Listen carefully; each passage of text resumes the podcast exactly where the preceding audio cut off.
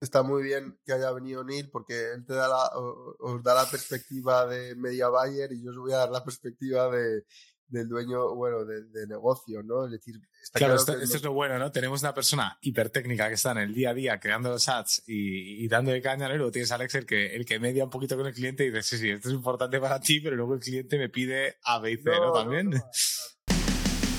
Bienvenido a Métricas al Desnudo, un podcast creado por y para emprendedores donde nuestros invitados compartirán sus historias personales, aprendizajes, estrategias y sobre todo las métricas y números de sus negocios. Dicho de otra forma, los dejaremos al desnudo para que tú puedas aprender de sus éxitos y fracasos. Yo soy Benji y te doy la bienvenida a Métricas al Desnudo. Bienvenidos chicos a Métricas al Desnudo, el podcast de los emprendedores y las startups. Hoy me acompaña Alex Izquierdo y Neil Casals de la agencia Alex Izquierdo y vamos a hablar otra talk, vamos a tener una otra talk, otra charla sobre paid media, tráfico pagado, traffickers, media buyers, eh, tiene muchísimos nombres en el sector. Así que nada, antes de nada, daros la bienvenida Neil, Alex, muchísimas gracias por pasaros por el podcast. A ti, Benji, un placer estar aquí Gracias, gracias a vosotros, chicos, esa gente fuerte. bueno, os traigo aquí como, como cracks un poquito de, este mundo. Sé que tenéis eh, muchísimos clientes en la agencia, sé que tocáis eh, muchos palos, o habéis visto de todos los colores, varias plataformas. Y al final, la primera pregunta, eh, porque al final en estas charlas vamos bastante directos al grano, es algo que muchos emprendedores y startups se plantean, ¿no? Y es el hecho de decir, oye, el tema de hacer tráfico pagado, que para que nos entiendan es hacer anuncios en Facebook Ads, Instagram Ads, Google Ads, YouTube Ads, TikTok Ads y demás, ¿es para todo el tipo de empresa? ¿Es solo para el infoproductor? ¿Es solo para el e-commerce? O incluso a lo mejor dentro de e-commerce hay diferentes tipologías. ¿Qué experiencia tenéis vosotros con este tipo de campañas y tipología de empresas? Bueno, aquí sí, yo creo que al final la publicidad online se puede adaptar a cualquier tipo de negocio. Lo único que cambia es la estrategia, porque al final no tiene nada que ver un negocio local que un e-commerce de un tipo de producto o un infoproducto. Entonces, al final es saber aplicar bien eh, la estrategia, cómo vas a anunciarte para captar nuevos clientes, ganar visibilidad, etcétera. Pero sí que creemos que, o, creo al menos, eh, al menos en la agencia hemos podido notar que se puede aplicar a muchos sectores, incluso podríamos decir eso, que cualquier tipo de negocio podría llegar a anunciarse en, publicidad, siempre y cuando esté dentro de, las políticas de, la plataforma que, lo permita. Sí, justo, justo es así. También eh, hay que poner o hay que entender ¿no? que dentro de la publicidad de pago mm, hay, dos tipos de publicidad. Eh, una sería eh, la publicidad donde vamos a buscar al usuario ¿no? Y, le atraemos hacia nuestro embudo, hacia nuestro sistema de ventas, hacia nuestra marca o negocio, ¿no? ese, ese, eh, em, pull marketing ¿no? y, push marketing, perdona, estoy, estoy constipado y seguro que algún concepto me baila por ahí. Eh, como, y, o marketing de interrupción y luego está la, publicidad de pago en buscadores más clásico sería pues, Google, ¿no? Cuando hacemos SEM, cuando hacemos Google Ads, lo que vamos a hacer es eh, pagar para salir en las primeras búsquedas. ¿Y esto qué quiere decir? Pues que hay una búsqueda activa por parte del usuario, mientras que en el otro tipo de publicidad, vamos, a hablar de Meta, ¿no? De Facebook e Instagram, lo que hacemos es que la gente está por allí eh, viendo mm, vídeos, ¿no? De gente bailando y demás. Antes eran fotos de gatitos, ahora es gente bailando y les interrumpimos y, les decimos, oye, nuestra marca está aquí, quizás te interese, vente a echar un vistazo, ¿no? Y esto es lo que hay que entender y, justamente esta es la gran, una de las grandes diferencias eh, en, la publicidad, mm, que dependiendo del negocio vamos a utilizar una u otra. A mí me gusta mucho poner el ejemplo de eh, cuando se te rompe, lo digo porque tuve un cliente que una vez quería hacer Facebook Ads, ahí cuando yo empezaba,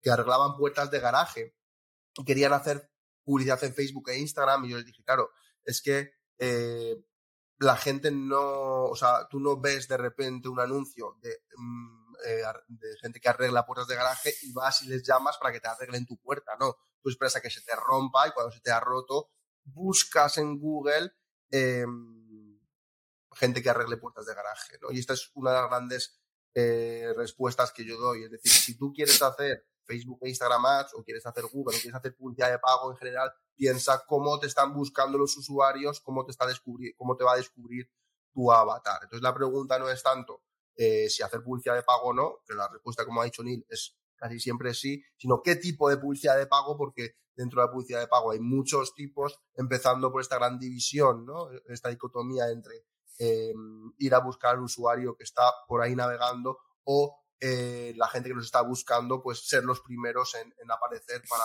que la gente venga a nosotros.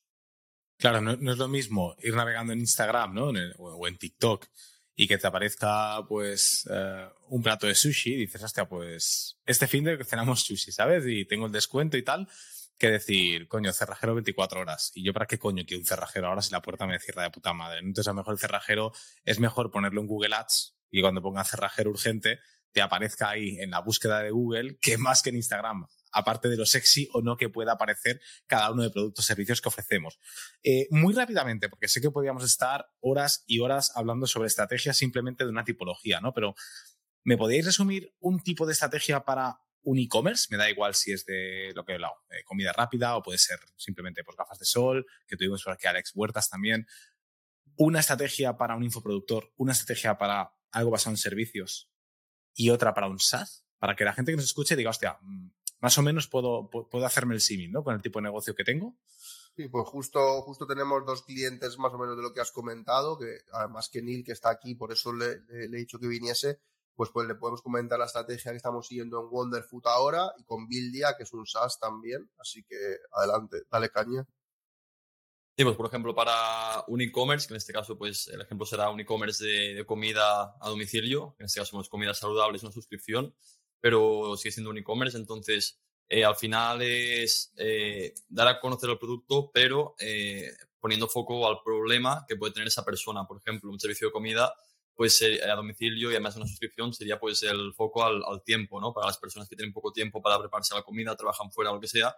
Entonces puedes dar a conocer el producto desde ese ángulo. Al final trabajamos mucho mm, con ángulos, pero sí que puedes hacer publicidad, digamos, de, de, de impacto, ¿no? O que, o que haga de tener el scroll a, ese usuario sin tener que depender de, un, de un, canal de, de, publicidad en concreto, sino que puede ser tanto Facebook Ads, TikTok Ads, eh, YouTube Ads.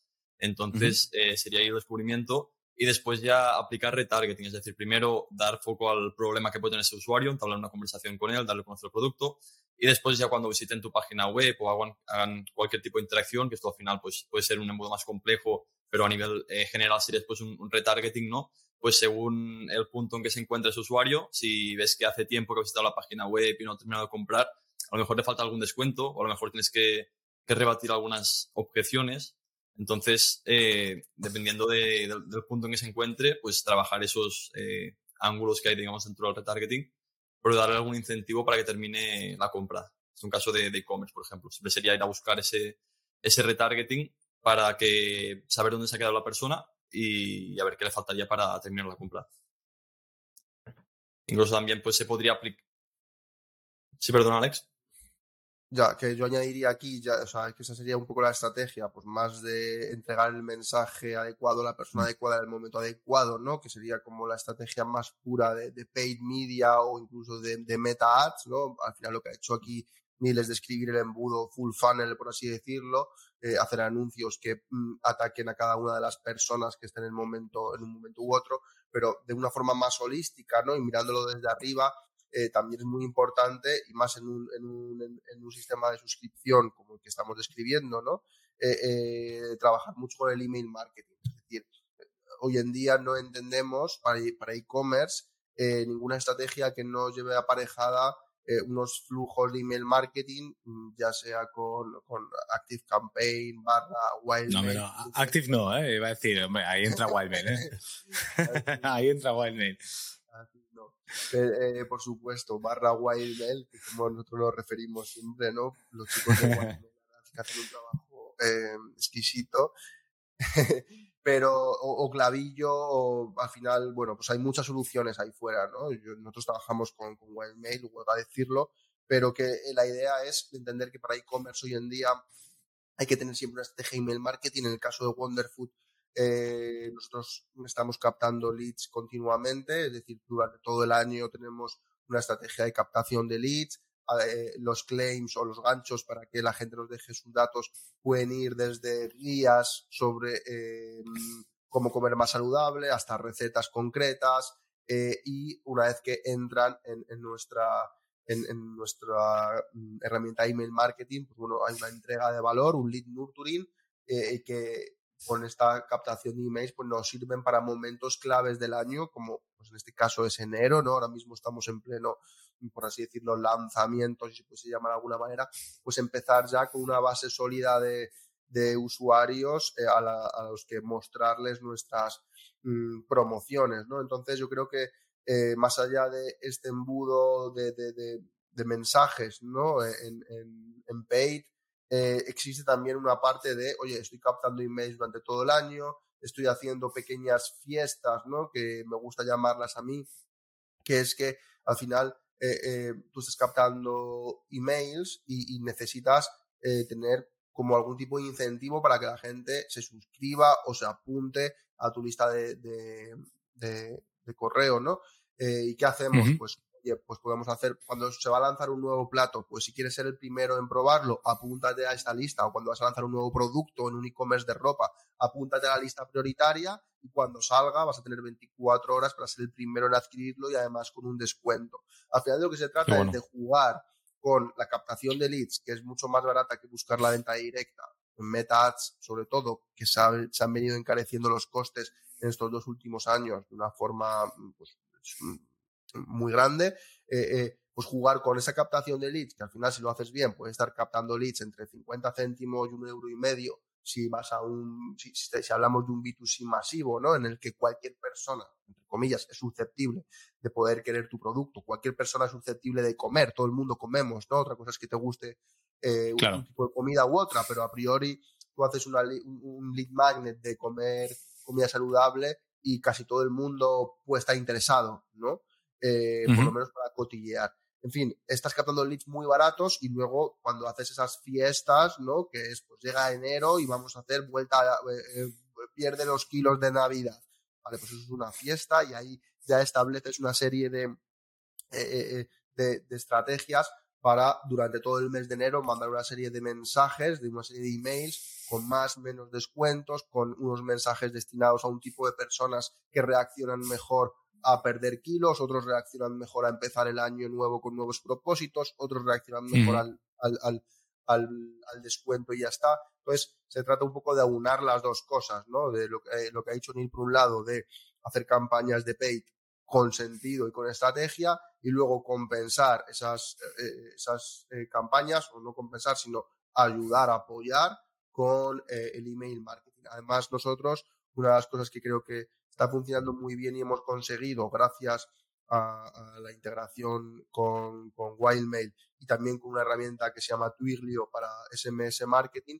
en el caso de Wonderfood lo que hacemos es que cuando la gente eh, pide, hace un pedido, les enviamos una serie de mensajes para que les llegue y que estén tranquilos desde el momento en que piden. Y cuando cancelan la suscripción, también les enviamos una serie de mensajes y les pedimos que nos completen eh, una, mm, un formulario de, eh, bueno, pues de, calidad, ¿no? Que nos digan un poco por qué. Y es increíble porque eh, desde que hemos implementado esto, pues todas las semanas tenemos alguna respuesta y esto es oro puro, ¿no? Es gente, hay gente que no lo hace y, gracias a, las integraciones y, al trabajo que, estamos haciendo con, con, Wildmail, pues eh, podemos entregarle, ¿no? En este caso al cliente, toda esa información que para él es oro puro y de hecho hemos llegado hasta a llamar por teléfono, no nosotros, sino ellos, a, las personas para hablar con ellas y preguntarles.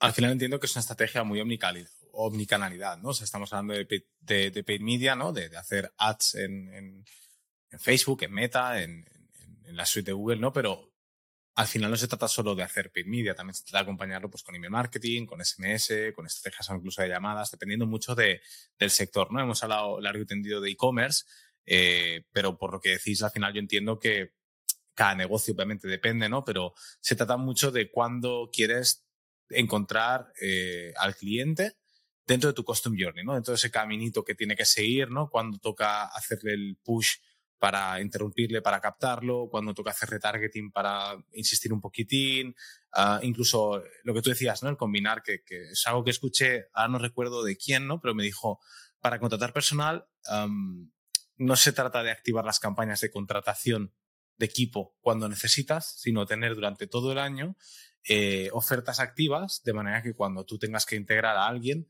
ya tienes un pool de gente, ¿no? Entonces, eh, algo parecido pasa con la captación de leads, seas en la tipología de negocio que seas, ¿no? Más vale tener campañas, un mínimo, de forma constante y luego en un momento en concreto, cuando tú decías esas mini fiestas, que pueden ser, pues en el e-commerce, el lanzamiento de una nueva colección, ¿no? Colección de pues, rollo corte inglés, ¿no? Verano, invierno, otoño, primavera.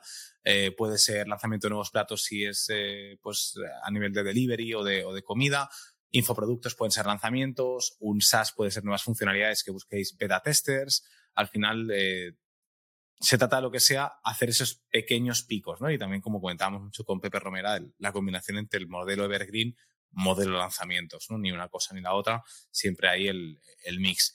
Has entrado hablando un poquito de costes por lead. Eh, Alex, yo sé que la gente que esté escuchando esta charla seguramente le interesa mucho el saber, oye, ¿Cómo están los costes por lead ahora mismo? Ah, estamos hablando de esto en enero, finales de enero, principios de febrero de 2023. ¿Cómo está el tema de coste por lead en cada una de las plataformas? Sé que depende mucho de la estrategia que hagáis, sé que depende mucho de la creatividad, sé que depende mucho del nicho de mercado, pero ¿tenéis algunos números que podéis compartir? Más o menos.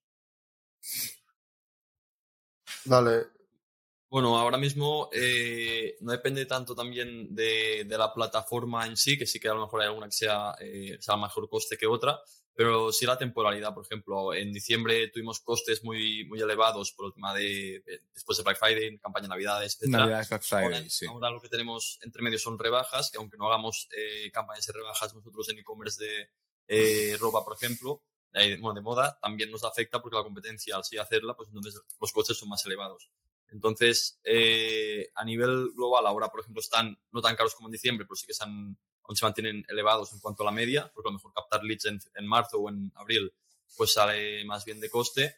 Y en cuanto a plataforma, es verdad que, bueno, eh, tenemos ahí TikTok que, estamos consiguiendo buenos leads también. Eh, lo que depende mucho porque, por ejemplo, tenemos algunas captaciones en YouTube Ads que están siendo algo más elevados los leads, pero convierten mucho mejor.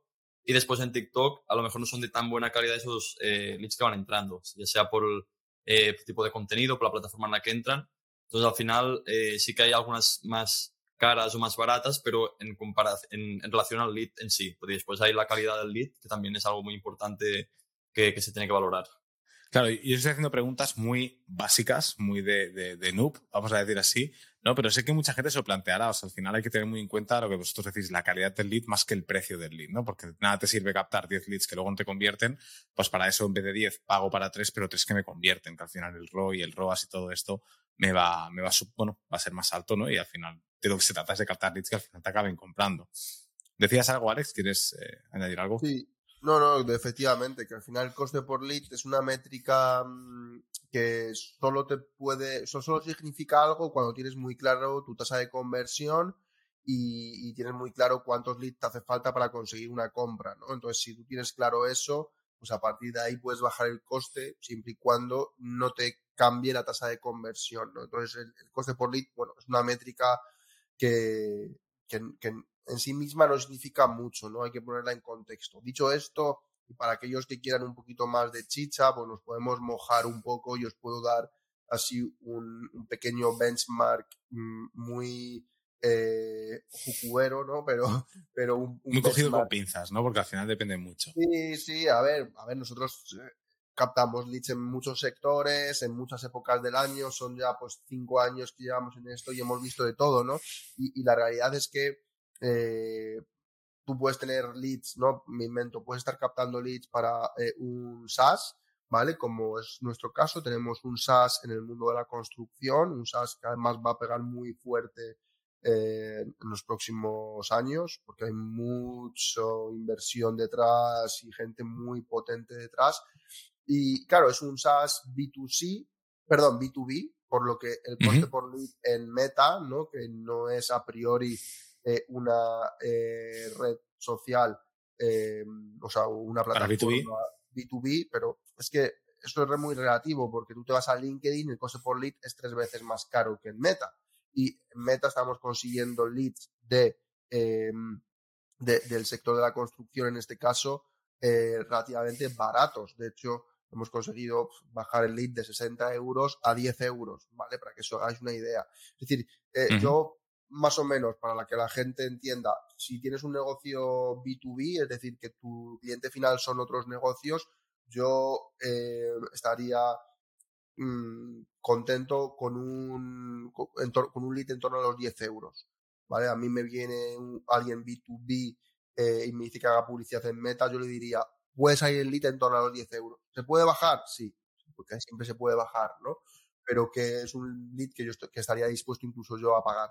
Eh, B2C va a depender un poco también eh, de, qué tipo de, producto o servicio estemos vendiendo, pero bueno, si es un, producto, por así decirlo, masivo, pues lo que hemos dicho, ¿no? Se puede sacar leads en torno a 1 2 euros, ya estarías, estarías bien. Luego va a depender de la zona geográfica, por supuesto, de los creativos que tengas, de los, de los ganchos que utilices. Hay muchas variables mm. y de esto os preguntaré ahora, antes de, saltar, porque una pregunta era a lo mejor qué tres variables pueden afectar más ¿no? a, que nuestros anuncios funcionen mejor o peor independientemente de la plataforma. ¿no? O sea, yo tengo la pregunta esta, tengo la pregunta de las plataformas y una pregunta que es de métricas, ¿no? Porque hemos hablado de coste por lead, que es como al final CPA, CPL, es lo que primero nos viene a la cabeza, o incluso ROAS. ¿Cuál es para vosotros la métrica, o si os queréis mojar dos, tres métricas claves que decir usted a un media buyer tiene que tener muy claro esto, ¿no? O sea, si me tuviera que fijar en dos, tres cosas, serían estas, independientemente del de, negocio y la campaña que esté o estrategia que esté siguiendo. Yo diría que quizás en la parte de la plataforma publicitaria, por ejemplo, el CTR, para ver el impacto que tiene tu anuncio para conseguir esos clics, Después, el siguiente paso sería la tasa de conversión de la página web donde lo lleves, es decir, tasa de conversión a lead. Y a un tercer paso, si hay compra, pues la tasa de conversión de lead a compra. Es decir, son los tres puntos que al final, si los trabajas, puedes reducir ese coste por lead y puedes empezar primero trabajando una pata, después otra con la siguiente, y al final todo repercute a ese coste final. vale. Eh, lo que hay que tener claro es que nosotros manejamos cuatro tipos de métricas, ¿vale? Eh, como media buyers, siempre tenemos que trabajar con cuatro grupos de métricas, ¿vale? La primera métrica, puedo empezar por donde queráis, voy a empezar por la parte más de media buying, es la, métrica de la plataforma. Eh, Facebook Ad, Google Ad, TikTok te arroja una serie de métricas muy relacionadas con la interacción de la gente con tu anuncio, el alcance que ha tenido, el número de impresiones, la frecuencia, cuántas veces ha visto una misma persona ese anuncio, lo que te va a decir si ese anuncio pues es bueno o malo. Si se repite muchas veces es malo, tú lo que quieres es llegar siempre a gente nueva. Eh, el CTR, es decir, cuánta gente hace eh, clic por cada 100 mm, impresiones, se mide en porcentaje. Eh, bueno, clasificaciones de calidad, interacción que te lo da, que te lo da Meta, eso es algo de Meta. bueno, pues todas las métricas de la plataforma que te ayudan a entender cómo está funcionando tu anuncio. Luego tienes las métricas del embudo, eh, métricas absolutas del embudo, que por ejemplo sería una vez que sale la persona de la plataforma, ¿cuántas visitas tienes? Oye, ¿cuántas visitas en la web hay? ¿Cuántos añadidos al carrito hay? Si estamos hablando de e-commerce, o cuánta gente se suscribió al webinar, cuánta gente inició el pago, cuánta gente compró, son métricas absolutas del embudo. Y luego están las métricas porcentuales, sería el tercer grupo, que es la tasa de conversión de la landing de registro, la tasa de conversión del carrito, la tasa de conversión de eh, de, ver producto, de la ficha de producto. Es decir, hay tasas de conversión que se miden también en porcentajes, no son absolutas, ¿vale? Y por último, las métricas de negocio, que son, por supuesto, siempre las más importantes y son en las que nunca te puedes despegar porque al final el dueño, el CEO o el cliente se va a fijar en eso que va a mirar. Cuánto invierto y cuánto facturo, ¿no? El ROAS em, o el ROI la inversión, la facturación, son las métricas del negocio. Entonces hay que tener claro estos cuatro tipos de métricas y ya está. ¿Con cuál nos quedamos nosotros? Pues es que es dependiendo, ¿no? Nosotros siempre intentamos eh, hacernos con las métricas de negocio. A veces trabajamos con empresas tan grandes en las que no llegamos a saber cuánto se está facturando en total o eh, perdemos un poco el hilo de las métricas y nos centramos más en plataforma o en tasas de conversión sin llegar a saber realmente el resultado final. No suele ser lo, lo, no suele ser la tónica. Además, nosotros siempre intentamos eh, eh, pues bueno, pues entender todo el negocio antes de ponernos a hacer campañas. Eh, y por lo tanto, la métrica, el ROAS, siempre es nuestro punto de vista, incluso el ROI, ¿no? es, es, la métrica, la osa polar, ¿no? Y de ahí, pues como ha dicho Neil, ¿no? CTR es algo en lo que día a día nosotros miramos, intentamos siempre aumentar el CTR, porque cuanto más interacción tengamos en los anuncios, sabemos que más se va a ir llenando el resto de métricas y mejor va a ser el resto de métricas. Claro. ¿Y, cuál es lo que puede afectar más a, o sea, hay muchas cosas que, implican, ¿no? Al tipo de audiencia, eh, obviamente el presupuesto, qué plataforma, la creatividad, el copy, ¿qué es quizá lo más importante para vosotros? ¿Y por qué? Yo creo quizás el, mensaje, porque al final, eh, si quieres captar un lead, quieres hacer una compra o lo que sea, lo que le vas a transmitir a este usuario, ya sea tanto la parte visual como el creativo, como la parte del copy mm, debajo del creativo o del mismo creativo, es decir, el texto que hay dentro, es eh, lo fundamental, porque sí que después podemos entrar en tasas de conversión pero lo importante es reducir al mínimo el coste de la primera métrica, que sería pues, eh, el CTR, por ejemplo, si hablamos de, campañas publicitarias, eh, pero sí transmitir el mensaje que sea el adecuado para esa persona. Que al final, tema audiencias, pues se puede eh, quedar un poco corto porque al final cada vez pues, eh, se reduce más la, la, capacidad técnica, digamos, de, de reducir las audiencias pero sí que con el mensaje al final consigues que el algoritmo de cada plataforma vaya trabajando para llegar a personas similares, etcétera. Y entonces, pues, eh, yo creo que sería el, punto clave, digamos, para, para, reducir ese coste. Está muy bien que haya venido Neil porque él te da la, os da la perspectiva de media buyer y yo os voy a dar la perspectiva de, del dueño, bueno, de, negocio, ¿no? Es decir, claro, esto, es lo bueno, ¿no? Tenemos una persona hipertécnica que está en el día a día creando los ads y, y dándole caña, ¿no? Y luego tienes a Alex el que, el que media un poquito con el cliente y dices, sí, sí, esto es importante para ti, pero luego el cliente me pide A, B y C, ¿no? También. Yo tanto ya, claro, el mensaje es súper importante, pero el mensaje al final es un reflejo de lo que hay en el negocio, ¿no? Y para mí lo más importante para que funcione para que la estrategia funcione y las campañas funcionen, al final, igual que hay cuatro tipos de métricas que he hablado, hay tres tipos de objetivos y tres tipos de, estrategias, que son a nivel de negocio, a nivel de marketing y a nivel de plataforma, ¿vale? Eh, el negocio es lo que nutre todo, o sea, el negocio nutre al mensaje. Entonces, para mí, ¿qué es lo más importante para que las campañas funcionen? Es que, eh, em, es que el mensaje cuadre y el mensaje sea coherente con el triángulo de oro del marketing, que para mí el triángulo de oro del marketing es el quiénes somos, eh, el avatar y nuestra oferta irresistible, que se dice muy deprisa, pero que muy poca gente tiene trabajada.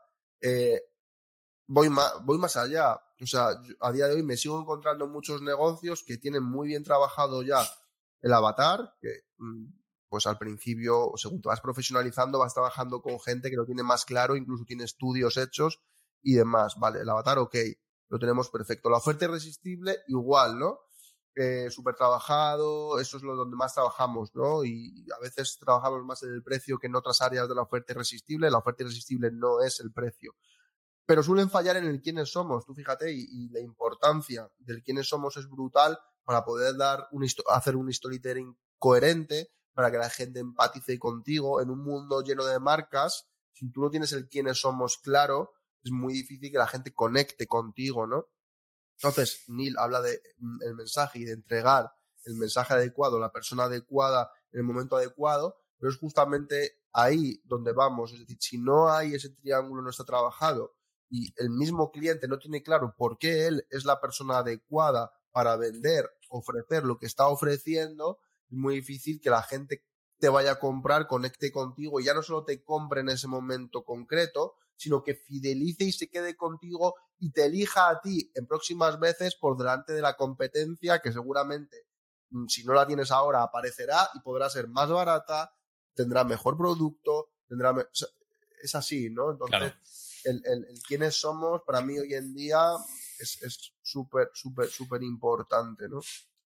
Es vital porque al final, eh, o sea, yo creo que Neil tiene toda razón del mundo, ¿no? Y es, Neil es a lo mejor la respuesta que pueden buscar los oyentes que son más técnicos, que van a montar más el anuncio directamente, pero al final tú, Alex, aportas una visión eh, que, que, yo en este caso voy a hacerla, eh, extrapolarlo al mundo de los embudos, ¿no? Eh, que es que, claro, cuando la gente me pregunta, oye, ¿pero qué te fijas más en el embudo? Entonces, bueno, pues ya voy directamente al detalle y pues el, asunto del mail, el copy, los truquitos, el lead scoring, pero al final en el mundo del marketing es muy fácil, lo has dicho, y, va a sonar muy vago lo que voy a decir ahora, o sea, como, muy fácil de decir, pero, hasta que no lo entiendes 100%, no te das cuenta del impacto que tiene, ¿no? Y, es absurdo hacer SEO o paid media o cualquier cosa, eh, o cualquier embudo complejo, al final, los negocios y las estrategias de marketing que funcionan muy bien suelen ser muy sencillas, muy simples, nada complicadas, pero sobre todo con esas tres cositas muy claras que tú has mencionado, Alex, ¿no? Tienen muy claro a quién van,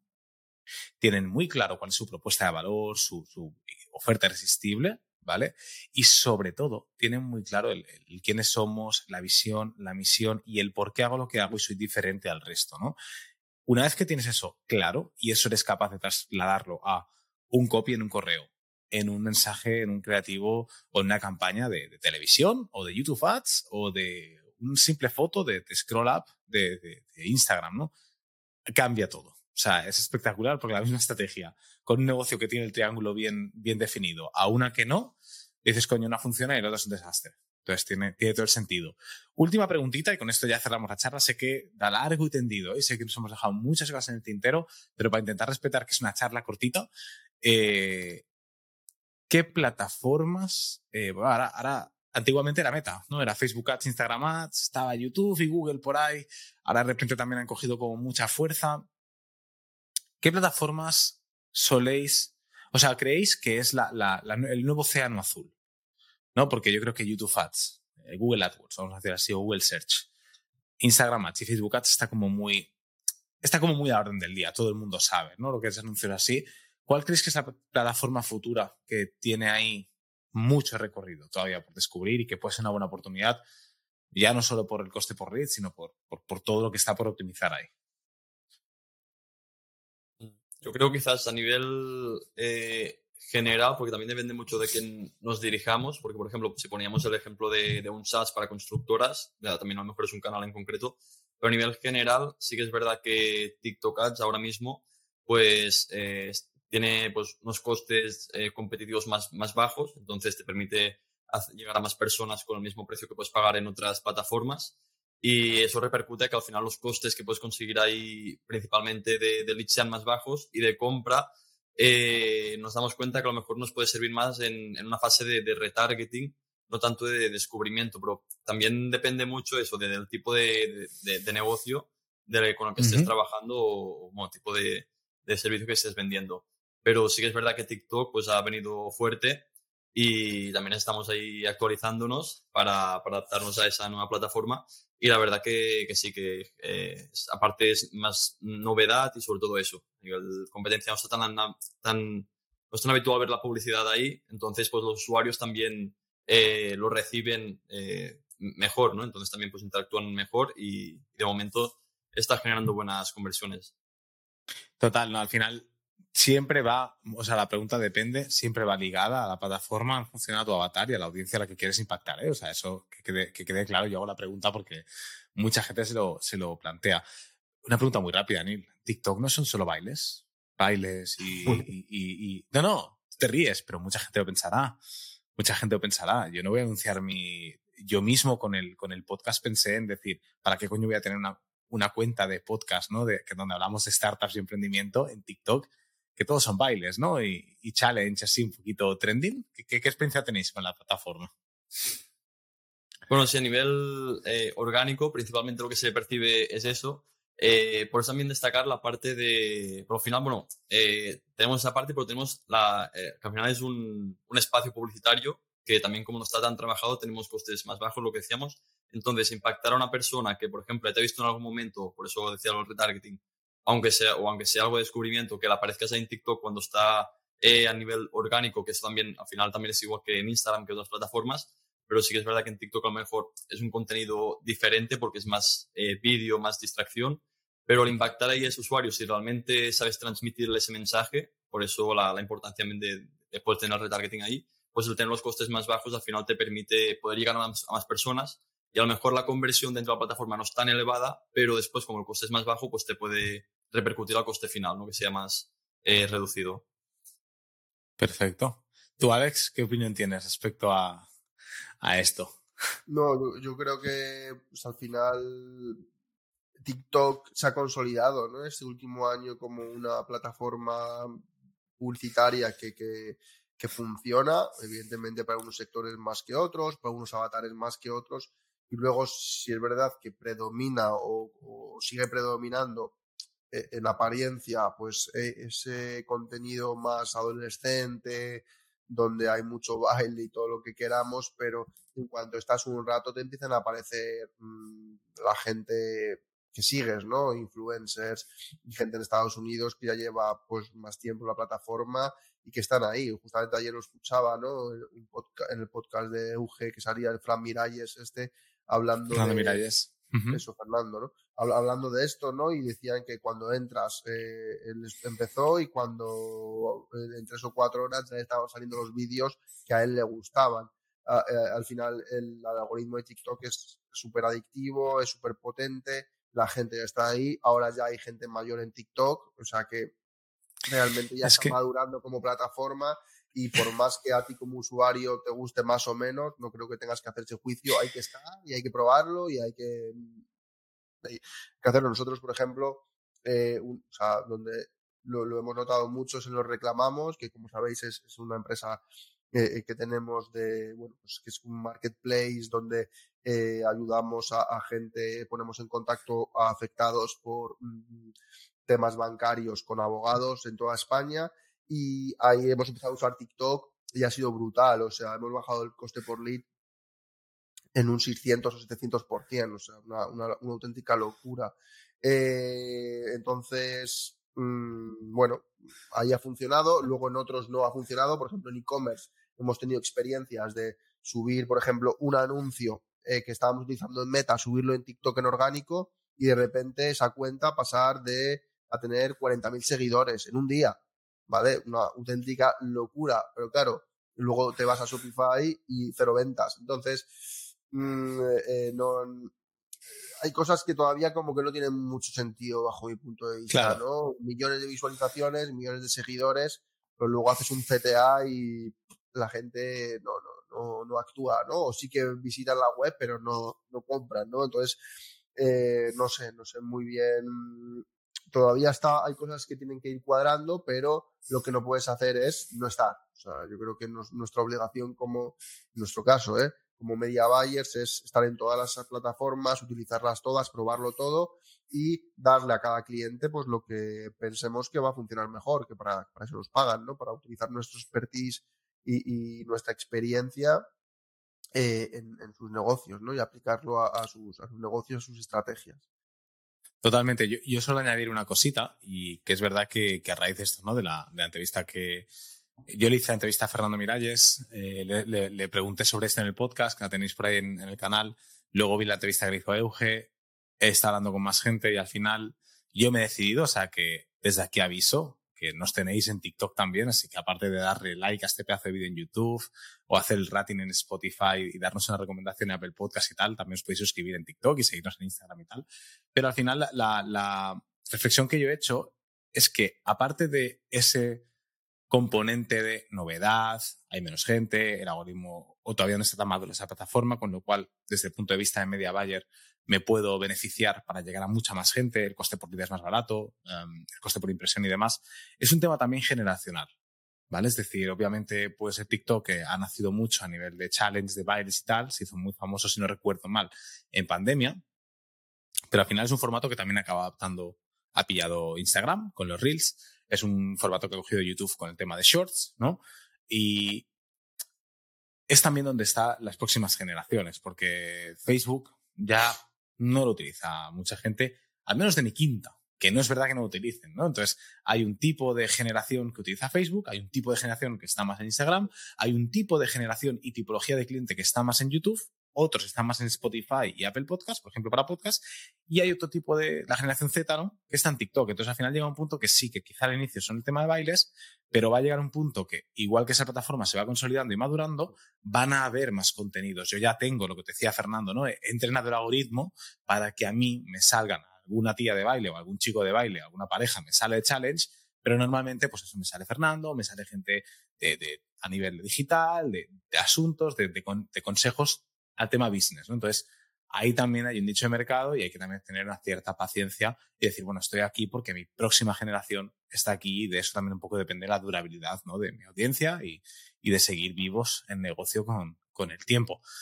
Chicos, con esto yo daría por cerrar la, charla. De nuevo, se me ha hecho súper cortito. Sé que es un tema, mm, o sea, podríamos hacer una charla de Facebook Ads, una charla de YouTube Ads, una charla de TikTok Ads, está clarísimo, pero creo que a grandes rasgos hemos resumido un poquito las grandes dudas que hay en el mundo de, del tráfico pagado y, y, también desvelar un poquito, ¿no? O, o, dar tips para que cualquier tipo de empresa pues, se, pueda, se pueda unir a nivel de estrategias y demás. Alex, Neil, ha sido un placer absoluto teneros por aquí por Métricas al Desnudo. Estáis más que invitados siempre que queráis. Y nada, van a dejar, voy a dejar también en la descripción toda la información para la agencia, ¿vale? Por si queréis trabajar con Neil y con Alex, que son dos pedazos de, cracks, así que lo tenéis por la descripción.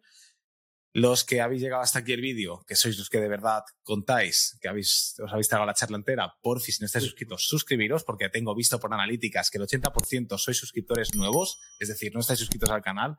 O sea que clic allí y suscribiros que es gratis y apoyáis el, canal. Y Alexis Nil, muchísimas gracias, tío, como siempre. Un placer. Gracias a ti, Benji, por invitarnos. Ha sido un placer esto. Sí, sí, gracias a ti. Un saludo a todos. Cuidaros mucho. Guapos. Un abrazo. Y así llegamos al final del episodio, pero espera, no te vayas todavía. Si quieres seguir aprendiendo con más emprendedores, conocer más métricas, aprender de otros negocios o simplemente inspirarte con nuevas historias, hay muchos más episodios esperándote en nuestro perfil. Además, puedes seguirnos en YouTube, Spotify y el resto de plataformas. Ahora sí, muchísimas gracias por acompañarme una semana más y nos vemos aquí viene con más.